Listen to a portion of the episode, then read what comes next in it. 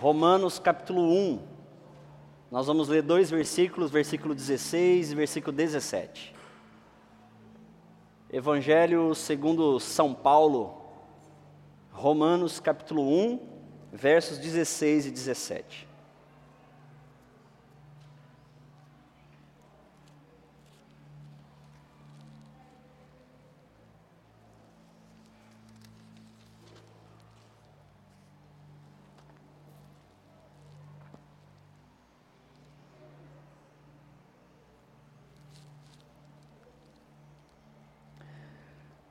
Pois não me envergonhe do Evangelho, que é o poder de Deus em ação para salvar todos os que creem, primeiro os judeus e depois os gentios. As boas novas revelam como opera a justiça de Deus, que do começo ao fim é pela fé. Como dizem as Escrituras, o justo viverá pela fé. Leio mais uma vez não me envergonho do Evangelho de Cristo, que é o poder de Deus em ação para salvar todos os que creem, primeiro os judeus, depois os gentios. As boas novas revelam como opera a justiça de Deus, que do começo ao fim é pela fé. O justo viverá pela fé. Quero te incentivar a tirar uns segundinhos aí de silêncio e quietude. Organizar um pouquinho a cabeça. As músicas, elas nos preparam o coração, mas aí para a palavra a gente precisa silenciar um pouquinho. Que Deus nos ajude. Vem, Jesus. Para toda confusão do nosso coração, vem e que a tua palavra seja lâmpada para os nossos pés e luz para o nosso caminho. Vem, Jesus, e sobre toda aflição que possa haver, que a tua palavra seja luz para nossos pés, lâmpada para nossos pés e luz para o nosso caminho. Rendemos a Ti o nosso louvor, Deus, de peito aberto. Obrigado pela oportunidade de cantar o que cantamos aqui e acreditar no que a gente cantou aqui. Mas agora é hora da gente quietar a nossa voz interior e a nossa mente, abrir o nosso coração de peito aberto, para o teu evangelho cair como luva dentro de nós. Em nome santo de Jesus a gente ora. Amém. Durante um semestre inteiro nós conversamos aqui na igreja sobre os pecados, sobre drogas, sobre problemas que nós seres humanos a gente assume, a gente faz, ou a gente recebe de fora e trabalha aqui dentro. Nós falamos muito sobre pecados que a gente gera, pecados que a gente é envolvido, e a gente passou esse semestre inteiro nessa pegada. E foi muito duro, pelo menos para mim foi muito duro. Toda vez que eu ia pregar, eu tinha que preparar, eu tinha que estudar. Então começa em mim a dor.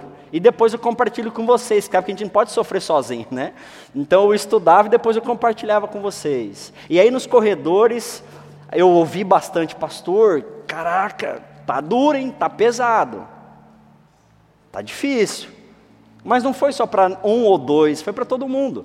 E cada pecado que a gente estudava, cada lugar que a gente chegava, era um espelho enorme que a gente se encontrava com a gente mesmo e falava, cara, Parece que a gente tem todos os pecados, né?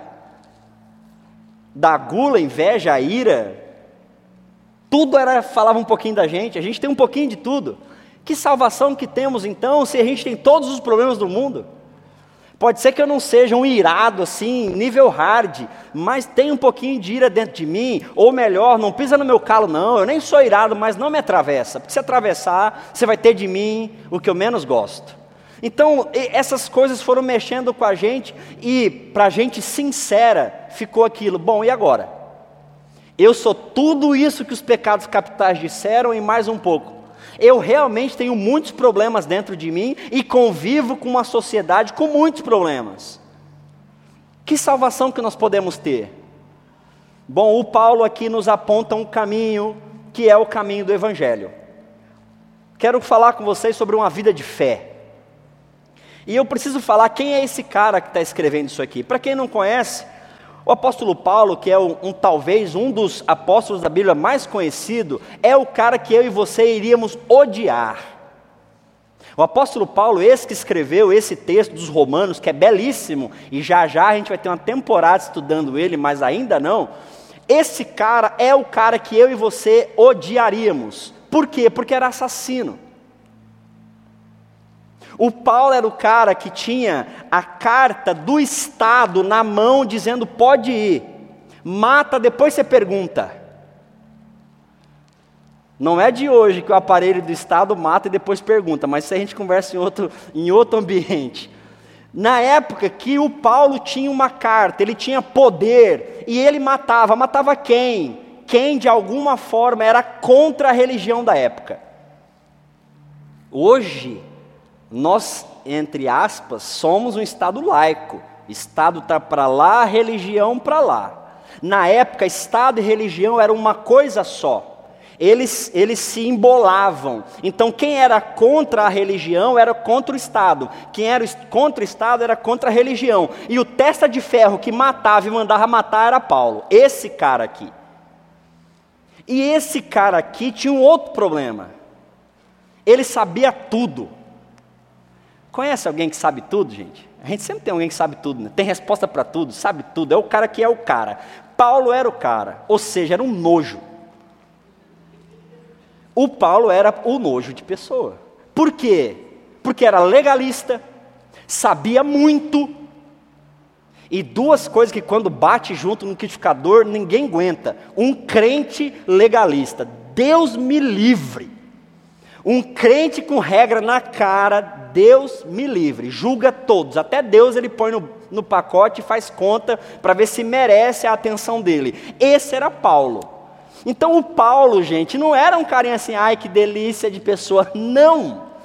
Ele se olhou no espelho e viu que ele era legalista, o Paulo era um cara irado, era um cara que era odioso e não tinha questão nenhuma de ser gente boa. O Paulo matava e mandava matar. Na experiência de Paulo com Deus, ele já se olhou no espelho e falou: Cara, não tem salvação para mim.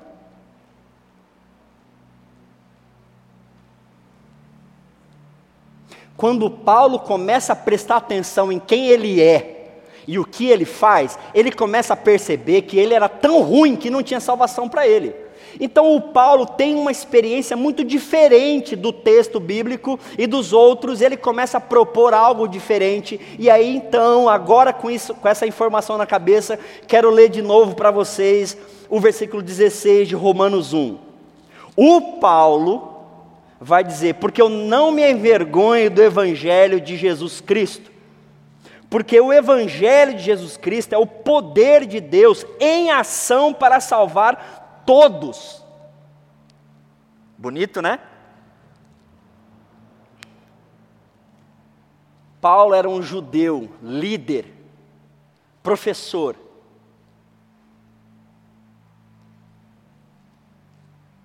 A gente não tem dificuldade de se relacionar com estudante de direito, né?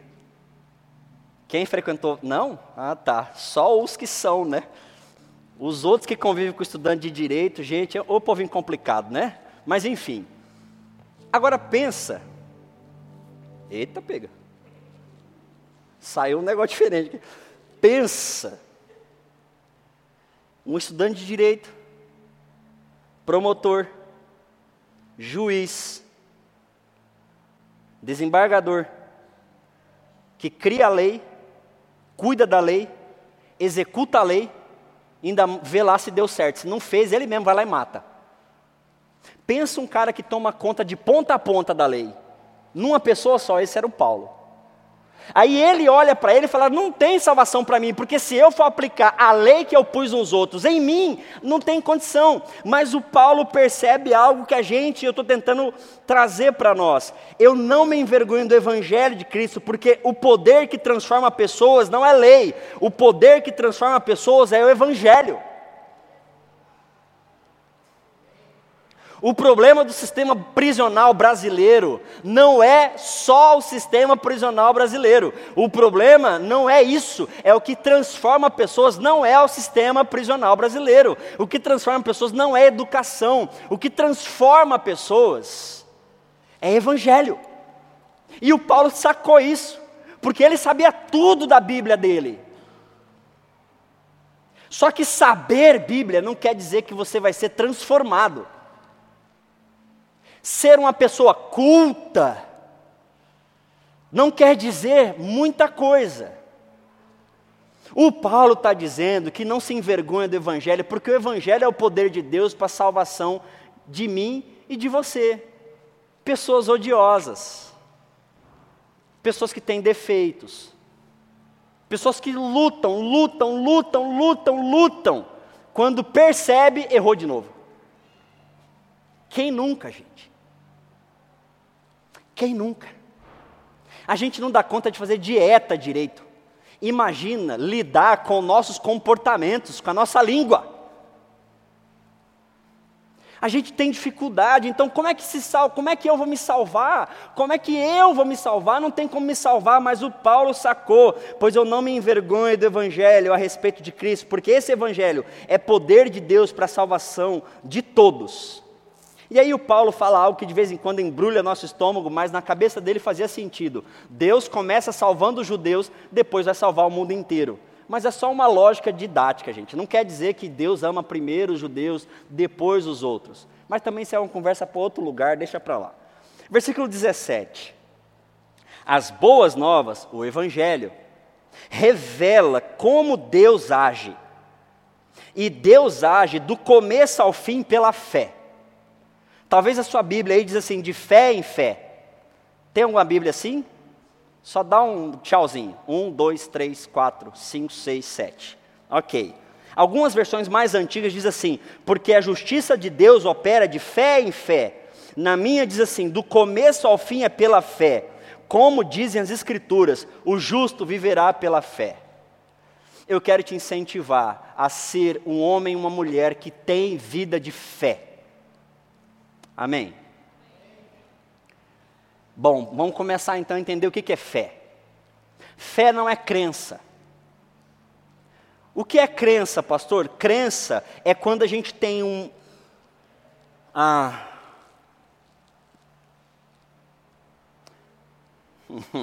Lembrei de algo que acho que vai cair bem. No auge da minha final ali dos 10, 11 anos, eu gostava bastante de andar pelos muros e telhados dos meus vizinhos. Um menino muito tranquilo, comportado, né? bem, bem de boa em casa. Meus pais saíam, eu ficava cuidando da casa, lavava louça, deixava a casa bem arrumadinha. E depois que fazia tudo isso, claro que não, eu ia andar pela vizinhança, porque era muito legal andar pela vizinhança. Mas todo mundo anda pela calçada, então eu vou andar pelos muros e pelos telhados. Um dia desse, claro que eu caí, e eu ralei bem os braços, porque eu tentei me segurar e fui ralando até embaixo. A pessoa que nos ajudava em casa, com muito carinho, vem aqui que eu vou cuidar de você. Pegou vinagrezinho e sal, deu aquela lavadinha. Sabe como é que é, né? Na nossa época o metiolate ardia, mas ela nem passou metiolate, ela deu uma lavadinha e ela disse que borra de café era bom para tratar o ferimento. Tacou borra de café. Em mim não dá para ver muita diferença, então fica uma coisa só. Minha mãe chegou, tá eu estralado assim com os braços e cheio de borra de café. Deus me livre, o que, que foi isso? Me levou para o médico, o médico lavou tudo de novo e deu remédio. O que é isso? Crença. Crença de que borra de café pode fazer bem para um ralado, por exemplo. Acho que agora você entendeu o que é crença. Crença é um negócio que a gente aprende. Alguém falou, minha avó falou, fazia assim. Ah, tá com soluço, põe um fio vermelho na testa. Ah, não sei o quê. Lá no, nos parentes lá, se você deixar um chinelo virado, o pessoal tudo fica doido. Um dia eu sentei no sofá, o chinelo virou. Pelo amor de Deus, desvira esse chinelo. Eu falei, gente, o que, que foi? O que, que foi? O chinelo virado. Eu falei, o que, que tem? O que, que tem o chinelo virado? Não, você não sabe? Não, eu não sei, ué, eu não tenho essa crença. Eu não tenho essa informação e nessa informação eu não ponho crédito para crer nessa crença. Então fé não é crença. Porque crença eu sei, alguém me disse, tem uma tradição, tem um, começa assim, termina assim. Sabe o São Longuinho? Sabe os três pulinhos? Sabe o, o dente embaixo do não sei o quê? Você sabe sim, não vem não. Sabe o dólar dobrado na carteira? Ah, pastor é pecado? Não sei, mas é uma crença. Depois você se resolve com Deus se é, se não é. Sei lá. Por via das dúvidas, põe um dólar, uma libra e um euro. Pronto, aí pega tudo. E um ien também. Talvez aí dá certo. Se der, você me conta. Mas é uma crença. Fé não é isso. Eita, pastor, como assim? É porque fé, eu não tenho um texto dizendo aperta o botão, dá três pulinhos, engole a água de cabeça para baixo que vai dar nisso. Fé não é sobre eu saber. Fé é sobre conhecer. Eita, pega, mas não é a mesma coisa? Calma que eu vou explicar mais. Mas eu digo de novo: crença, algo estabelecido, organizado, que a gente põe crédito.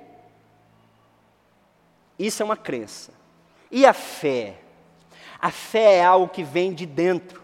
A fé é algo que é provocado em você. Você não consegue explicar, não dá para colocar num papel, você não consegue dizer com palavras, você sente o um negócio e aí você fala: Bom, eu vou agir por isso. Mas se te perguntar, mas por que, você está fazendo isso? Eu não sei, eu sinto algo dentro de mim que me diz para fazer isso. Mas você sabe explicar? Não. Você tem todas as respostas? Não. Já me perguntaram, pastor, você, é, você tem fé em Deus? Tem, tenho. Mas você tem dúvidas? Tenho. Porque fé não é ausência de dúvidas. É justamente porque eu tenho fé que eu tenho dúvidas. Se eu não tivesse dúvidas, eu tinha uma crença, eu tinha um dogma, eu tinha uma lei. Eu não tenho lei.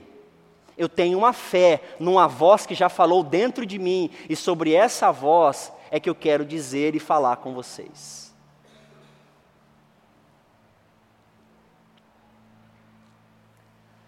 Se eu aqui trouxer crenças, a gente vai ter que criar uma lista de coisas a fazer para ver se a gente diminui o nosso pecado.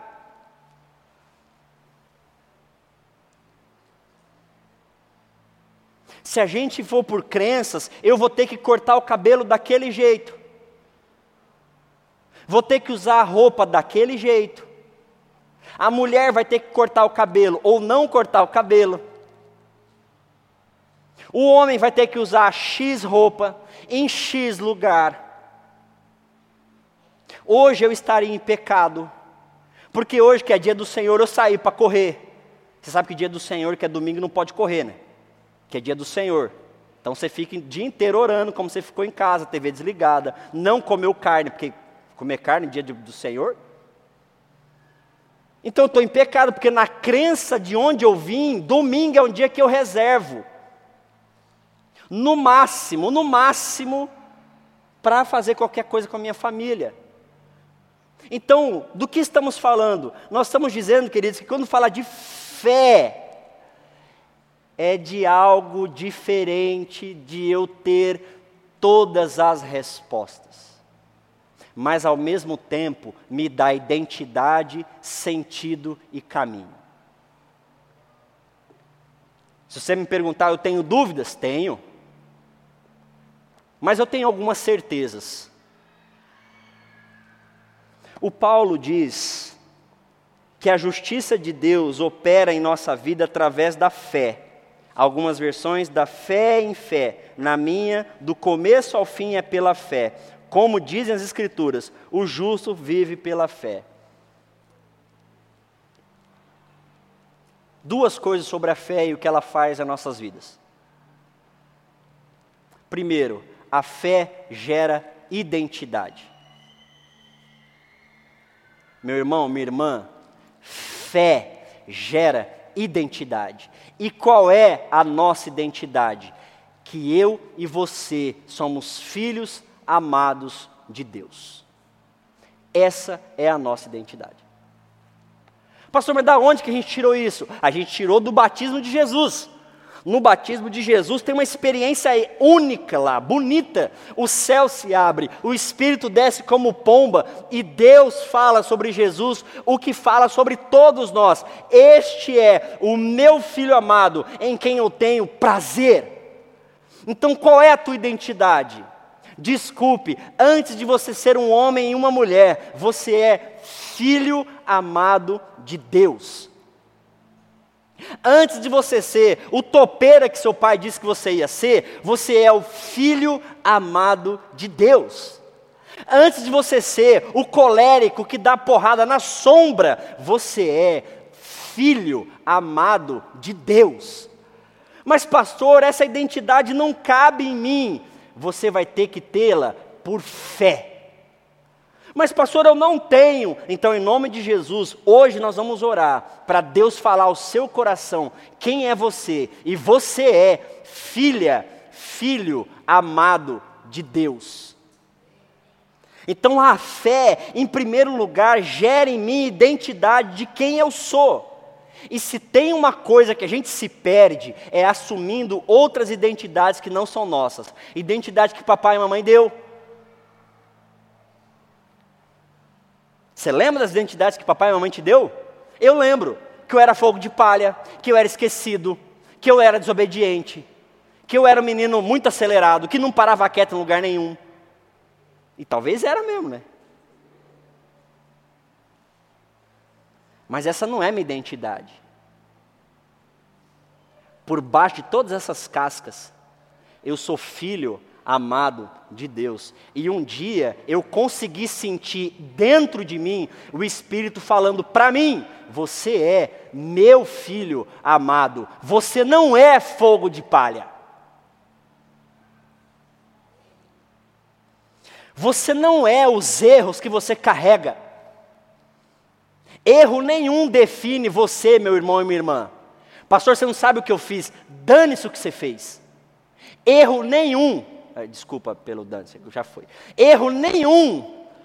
Escapa, escapa, gente. Erro nenhum define a minha e a sua identidade. Você é filho e filha de Deus. Na Nova Esperança tivemos uma experiência muito forte de lidar com uma mulher que era prostituta. E no dia que nós lidamos com ela, perguntamos o nome dela, e ela, interessante, disse uma frase que me lembrei e, e, e me faz muito mal, inclusive.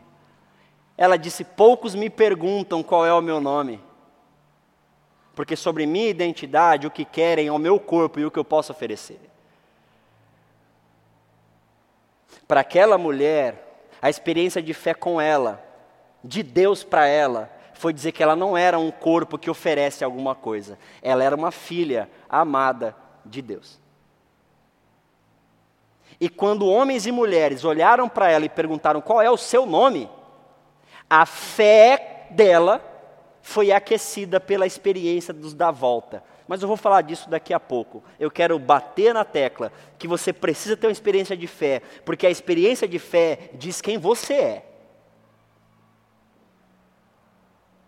Quando eu lembrava que eu era adotado e que até os três, quatro dias minha mãe não quis me alimentar e me deixou no chão, a memória que eu tinha é que eu devia ser uma péssima criança, porque a mãe não quis amamentar. Aquilo que me dava mais significado era que a mãe que me pariu não quis me colocar no peito para não gerar vínculo comigo, sabendo que ia me doar. Esse era meu valor, essa era a minha identidade. Então, fogo de palha era pouco para falar sobre o Joás. Porque dentro de mim tinha uma voz que dizia: Nem tua mãe que te pariu te quis. Esse é você. Você acha que alguém vai te querer? Você acha que você vai fazer alguma coisa direito? Então eu te pergunto: que vozes você ouve dentro de você, dizendo talvez coisas suas, e você talvez está assumindo como se elas fossem você? Não, não são. Porque você é filho e filha amada de Deus, e essa é a experiência de fé que você precisa ter, porque ela muda a sua vida, como mudou a minha. Eu não estou falando de participar de uma igreja, eu estou falando de uma identidade profunda e de uma experiência de Deus olhando para você e te falando: Você é minha filha, meu filho amado. Esse é você. E não existe dois você.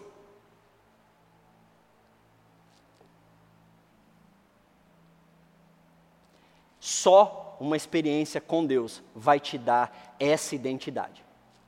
E se você está, pastor, meu Deus, eu quero ter essa experiência, é isso, queira.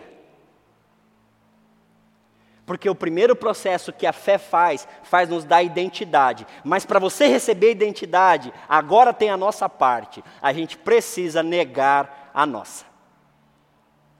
Enquanto você não se sentir perdido, perdida, falido, falida, enquanto você não negar essas cascas, capas, identidades que você assumiu para você, enquanto você não negar isso, Deus não entra. Infelizmente, gente, eu queria que fosse diferente, mas Deus não é.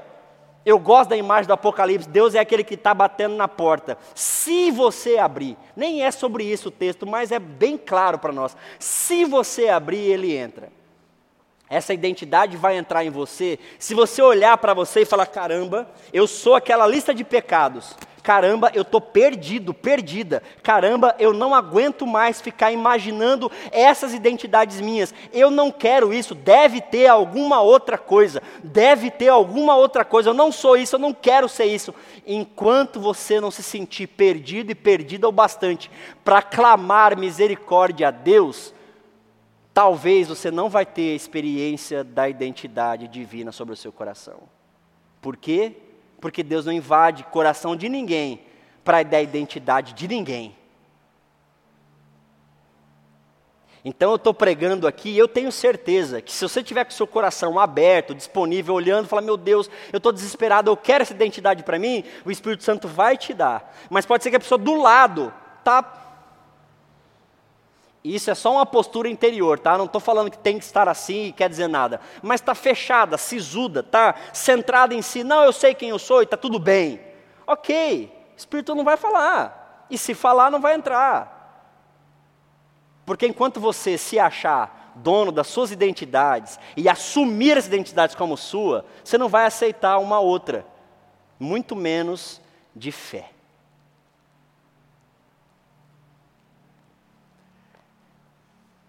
Eu já fui mais malandrinho do que sou e eu gostava bastante do Racionais MCs.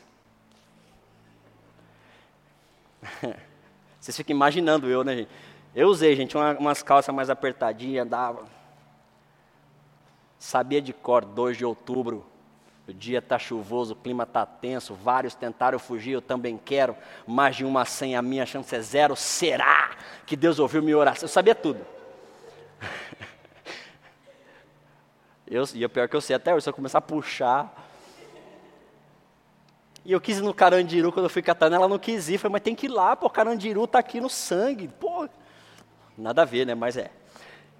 Agora, por que, que eu estava falando isso? Sei lá por que, que eu estava falando isso. Ah, lembrei. Eu fui assumido em identidades. Ouvindo essas musiquinhas, você muda o jeito de andar, pega a raiva de Gambé. Gambé é polícia em São Paulo. Você pega a raiva, nunca tive problema com polícia, mas eu pegava raiva. É Gambé, é tudo filha da... É, isso aí. Você já assume, já acha o jeito de andar, já muda a roupa. E aí, nós. Um dia discutindo com a minha irmã na mesa, eu chamei ela de filho de rapariga, mas de um jeito que todos nós entenderíamos, mas não vou falar porque é palavrão. E aí minha mãe, com seu 1,50m de altura, mas o braço dela tem envergadura igual o, o, aquele cara que luta lá. Pei! Deu na minha boca, eu caí para trás. E ela falou: Da onde foi que você tirou essa fala? Porque daqui de casa não é. Eu assumi com 13 anos, aquele discurso me chamava atenção, era legal aquela roupa, era legal aquela identidade, era legal pegar raiva dos outros. Mas você teve problema com o policial? Não, mas é legal ter raiva já, já pega, já não embala. A gente vai assumindo essas identidades, a gente vai assumindo, assumindo, assumindo, assumindo, assumindo. E nós vamos pegando raiva que nem a nossa. A gente vai gostando de coisas que nunca gostou, e vai, vai, vai, vai, vai, vai. E a casca vai ficando grande. E só com 16 anos de idade, lá na frente, a voz que me falou, eu sou filho amado de Deus, me fez ressignificar todas as cascas que eu usei e que eu assumi como minhas, mas não eram, os lugares que eu chamei de meus, mas não eram, as falas que eu assumi como minhas, mas não eram, os xingamentos que eu assumi como meus, que mais não eram, as práticas, as posturas, os pensamentos, além de raciocínio, os sentimentos, as emoções. Mas eu tive que negar aquilo que para mim fazia sentido porque a experiência de fé, ela vem de arrependimento. Por que, que a sua Bíblia cita duas fé?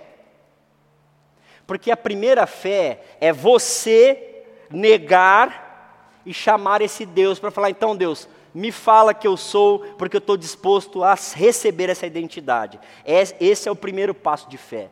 E o segundo passo de fé, onde Paulo vai apontar e vai dizer que o meu justo vive pela fé, é porque agora. Gente, você sabe que quem gosta de rap não gosta de rock. Você sabe, né? Quem é do rap odeia roqueiro. E quem é roqueiro odeia gente do rap. E quem é dos dois odeia sertanejo. E quem é do sertanejo odeia o A, o B, o C. Então cada um vai pegando raiva do outro.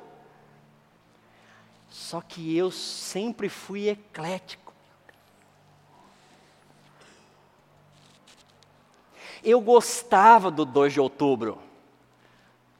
Eu gostava. Mas eu gostava do Inara, Inara, Inara. Mas não podia. Excluído do grupo. Você já pensou um cara usando racionais cantando raça negra?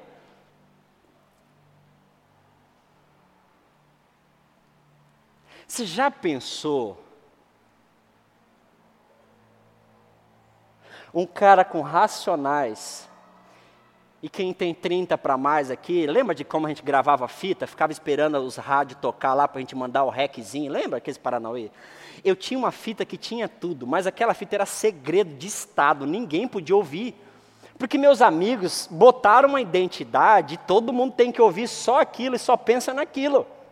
No, na música, tá? Música. Só que lá, de repente, tinha um DJ alpiste, tinha um rebanhão,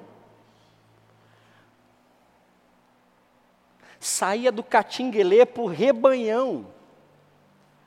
Pode isso, Arnaldo? Não pode. Isso é sacrilégio. Não sabe o que é rebanhão? Rebanhão é uma banda, gente, das antigas. Ó, oh, salvou lá, gosta, né? O Elisão lá, bicho, é isso aí. Rebanhão é uma banda das antigas. Mas não pode? Não, não pode. Quem disse que não pode? Eu sou filho amado de Deus, gente. Eu sou único. Eu não sou as identidades que colocaram sobre mim. Eu não sou os erros que eu fui assumindo. Eu sou único exclusivo. Mas agora, o que, que eu faço? Se a, no meu caso, com 16 anos, com 16 anos eu neguei toda uma identidade. E agora? Você é o quê? Como que eu vou me portar? Eu não sei mais, eu só sei ser quem eu sempre fui. Eu só sei pensar como eu sempre pensei. E eu sempre tive ódio de fulano de tal. Eu sempre vesti X roupa, eu sempre pensei desse jeito, eu sempre falei desse jeito. Para que, que eu preciso de fé? Porque a fé vai te iluminando os caminhos e as decisões que você precisa tomar, agora que você não é mais só você. Tá claro, gente, ou, ou não? Lado de cá está mais ou menos lado de cá. Pessoal de direita, é tudo meio. Comp... Brincadeira. É, o lado de cá tá entendendo mais Marco, calma, viu, Marco? Tô brincando só. Paz e amor, Marco, pelo amor de Deus. Depois o Marco me pega lá fora. Brincadeira, gente, brincadeira. Mas olha só. Eu assumi uma identidade, agora eu sou filho de Deus. Tá, e o que, que filho de Deus faz? Pode vir catinguelê, Roger? Pode vir de bermuda? Pode vir de bermuda, irmão?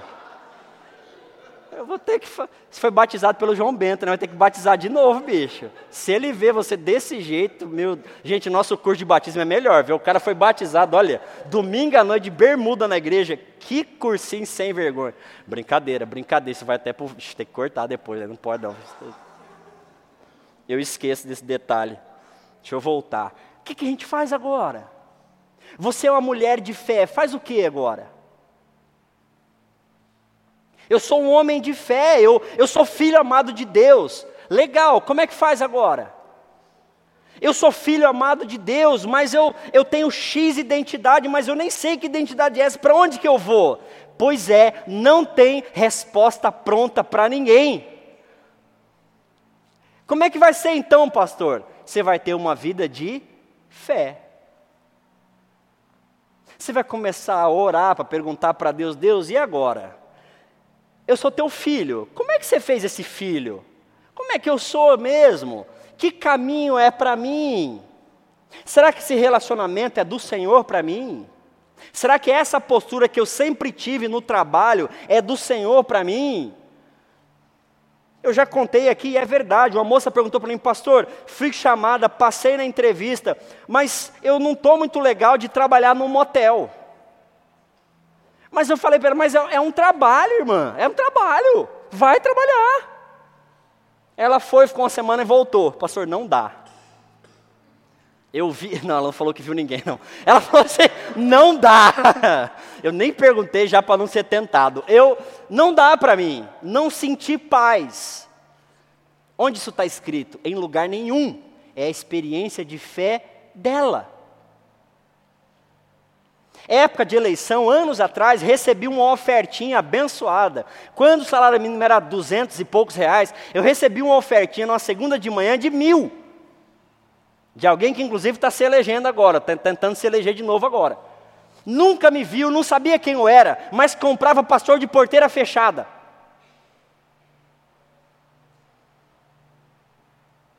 Pensa hoje você re recebeu uma ofertinha de cinco vezes o salário mínimo.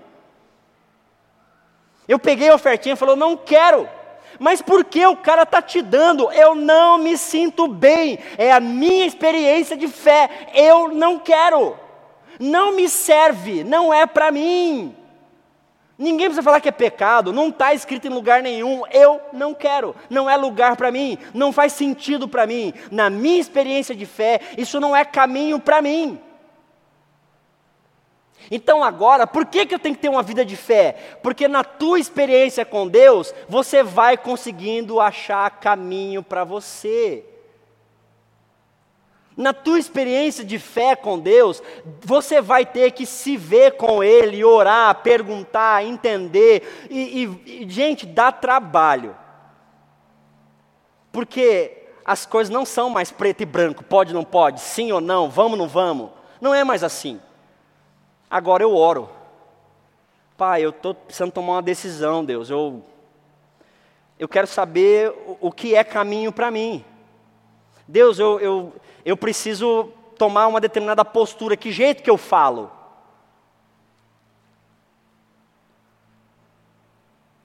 Já falei no Nós da Vila, inclusive dia 20 de agosto tem Nós na Vila, que é encontro de casais da Vila Célia, tá? Mas eu vou falar disso mais para frente. Já falei aqui, a gente precisa começar a orar antes de entrar na discussão do casal. Nem dá tempo, né? mas a gente podia fazer dar. Lá em casa, graças a Deus, a Tayana faz dar tempo. Morro de ódio, mas ela faz dar tempo. Mas nesse tempo que ela faz dar tempo, dá tempo de eu pensar: o que, que eu vou falar? Por que, que eu vou falar? Para que, que eu vou falar? Como que eu vou falar? E tantas e tantas vezes nós dois entendemos que naquela situação não era de Deus para nós oferta de emprego. Esses dias tivemos uma oferta de emprego. Vamos orar sobre isso. Precisa de dinheiro? Claro, quem não precisa? Eu, talvez vocês não, eu preciso. Então vem na mão, dinheiro. Uau! Vamos orar sobre isso. Pô. Claro que tem que orar sobre isso. Porque mil reais malditos arrebenta com o orçamento inteiro da nossa casa. Uma decisão equivocada sobre qualquer coisa que não venha de fé faz mal para mim, faz mal para minha família e estraga com tudo. Por isso, a vida de fé é eu ter identidade de filho e caminhar perguntando para Deus: Deus, isso é caminho para mim? Dia 16 agora, eu faço dois anos como pastor dessa igreja. Há dois anos e meio atrás, o pastor Edil me perguntava: Olha, sei não, mas alguém está querendo indicar você para alguma igreja aí, posso? Eu falei: É o seguinte, não sei, preciso ir em casa falar com Tayana. Cheguei em casa, Tayana, é o seguinte: tem alguém sondando a gente para algum lugar. Só sei que o Edil falou que tem alguma igreja aí que está sondando a gente para algum lugar. Ela falou, mas está tudo bem. Eu falei, está tudo bem, mas chegou, uai, nós precisamos dar uma, uma resposta. Então tá bom, pensa aí que eu penso daqui. Traduzindo, ora aí que eu oro daqui. E nós vamos ver qual que é o paz para nós. Eu falei, olha, eu estou em paz, vou dar ok. E você? Olha, amor, meu coraçãozinho ama muito onde a gente está, mas em paz também. Então tá bom. Liguei para o Edil, Edil, sei lá, pode dar o um nome. Era Vila Célia. Você que está aqui hoje, de alguma forma está sendo abençoado com qualquer coisa que acontecer aqui, ou com seu filho que está lá dentro, uma resposta de oração lá atrás pode estar tá abençoando a sua vida hoje. Pastor, você se acha? Não. É porque minhas decisões não atingem só a mim, assim como as suas decisões não atingem só você. Então, por favor, antes de você tomar uma decisão, falar alguma coisa, se posicionar, bater, agir, comprar, vender, ore e veja se tem luz de Deus para esse caminho que você vai tomar. Porque atinge você, sua família e chega até em nós.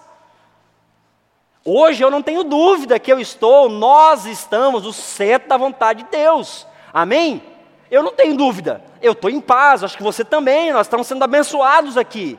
Mas presta atenção que dois anos e meio atrás, vocês nem sonhavam que eu estava orando para tomar uma decisão. E que de alguma forma ia atingir vocês. Está aqui meu cunhado que não deixa esquecer. Talvez ele não vai lembrar, ele falou para mim, falou, toma cuidado com isso aí. Não quero ficar mudando de lugar, não é que você falou? É sério, porque a minha decisão influencia na minha família. É sério isso, não tem nada a ver com a vida dele, mas eu tenho tudo a ver com a vida dele. A minha casa, a minha vida de fé atinge a sua vida de fé. As nossas decisões eleitoreiras vão atingir a todos, quem você gosta e quem você não gosta. Então que você tenha luz de Deus para tomar a decisão. Ainda que a tua decisão não mude nada, ou que você vote em alguém que talvez não seja eleito, não tenha problema, mas vote de um jeito que você sinta paz. Porque você está votando baseado numa luz de fé, falando, esse é caminho. E por favor, não faça como em 2018. Ah, não vou votar em fulano porque Beltrano. Não vou votar. Para! Vote ou faça aquilo que você acredita e precisa fazer. E por favor, isso estamos falando é de fé. Você precisa desenvolver uma vida de fé. Você vai sair daqui daqui a pouco. Você vai tomar decisões. Amanhã você vai tomar decisões. Você vai receber teu filho agora, você vai tomar decisões.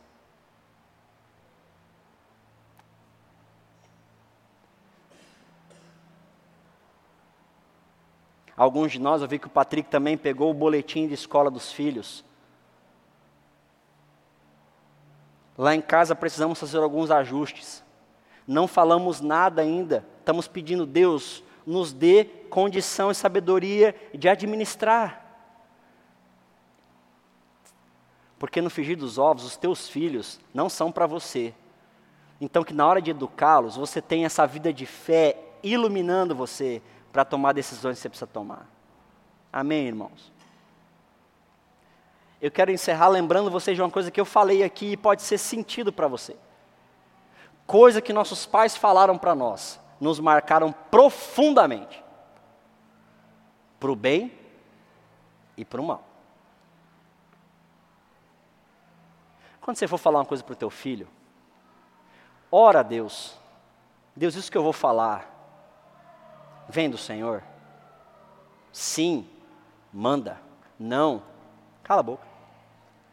Com todo respeito, segura. Porque não vai, nesse sentido, resolver muita coisa.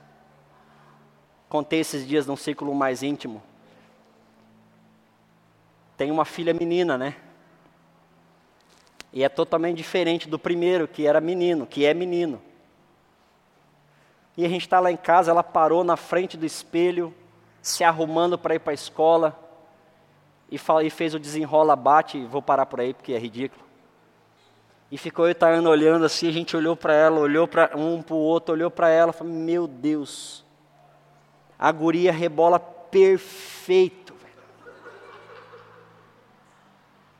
Shortinho curto, toda pintada, rebolando na frente do espelho. Puxa na memória, o que, que nossos pais fariam? Rapaz, ia tomar um cacete, nunca mais ia mexer nem o quadril. Olhei para a Tayana, olhou para mim, ela falou, segura, porque eu. Sabe quando quer dar partida no frio? Eu saí, falei, meu Deus, como é que faz? Como que faz? Como? Não tem receita de bolo, não está pronto, não adianta, não é só bater, não é só afirmar, é, não, tem que saber, Deus, como é que faz? Como que faz? Eu não sei, Taina não sabe. Vai ter que orar, nego. Vai ter que pedir direção de Deus para lidar com isso de uma forma que ela se entenda amada, querida e prepare ela para a vida. Porque a galerinha aqui que apanhou por ter feito coisa parecida, resolveu olhar para a parede. Hã? Primeiro cacete com a rebolada. Eu espero que nós homens não, estou falando das mulheres. Mas também, se você foi, também, tudo bem. Então, resolveu. Simples assim. Eu que sempre fui esquecido. Me chamar de esquecido apanhar por derrubar um copo e quebrar o copo. Resolveu, gente. Traz para todas as decisões mais básicas, presta atenção que eu estou falando do negocinho beabá, do dia a dia. Traz para isso a tua fé, porque o justo vive pela fé. Não é por força, não é por vontade, não é porque você é bom, não é porque você é legal, porque você é inteligente, porque você é psicólogo e sabe criar filho. Rapaz! Não entre a psicologia e minha fé, eu abro mão, eu rasgo meus diplomas, porque eu preciso saber da fé, o que, que Deus tem para falar sobre isso.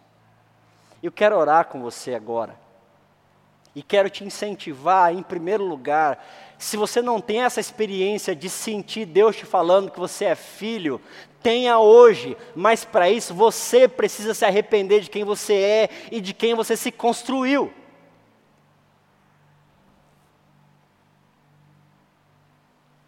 Enquanto você não se perceber perdido, Deus não vai poder te salvar. Mas porque não quer? Não, porque se você não se sente perdido, enquanto você é senhor de si, muito bem resolvido, você não pede nem ajuda. A gente pede ajuda quando a gente fale. Eu estou te incentivando hoje. Abra falência sem precisar. Mas, pastor, está tudo bem. Querido, em nome de Jesus, abre falência e pede ajuda antes que azede. Se não já azedou você só não percebeu, mas vamos, vamos pensar que não. Abre falência, fala, Deus, eu estou perdido. Eu assumi para mim um monte de coisa, achando que era caminho, identidade, máscara, casca. Eu só quero tirar tudo isso e me encontrar com a tua luz que me chama de filho. E inclusive eu quero, Deus, ter fé nessa experiência, porque a vida de fé é de experiência é de conhecimento. Nas quartas, o que a gente mais tem falado aqui é reconhecer e discernir a voz de Deus. Tem um monte de voz que fala com a gente. Como que eu sei que é a voz de Deus? Experiência e fé. É isso. Você consegue discernir as vozes que estão aí dentro da cabecinha?